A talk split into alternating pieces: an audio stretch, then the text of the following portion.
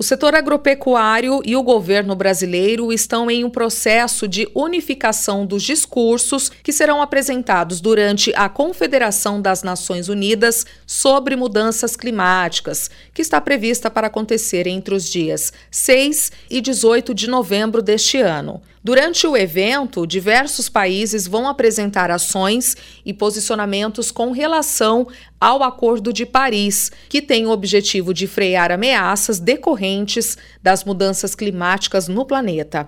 Nesta semana foi realizado um encontro na Confederação Nacional da Agricultura e três ministros receberam um documento detalhado com posicionamentos e temas considerados relevantes ao setor agropecuário brasileiro que devem ser debatidos durante a conferência.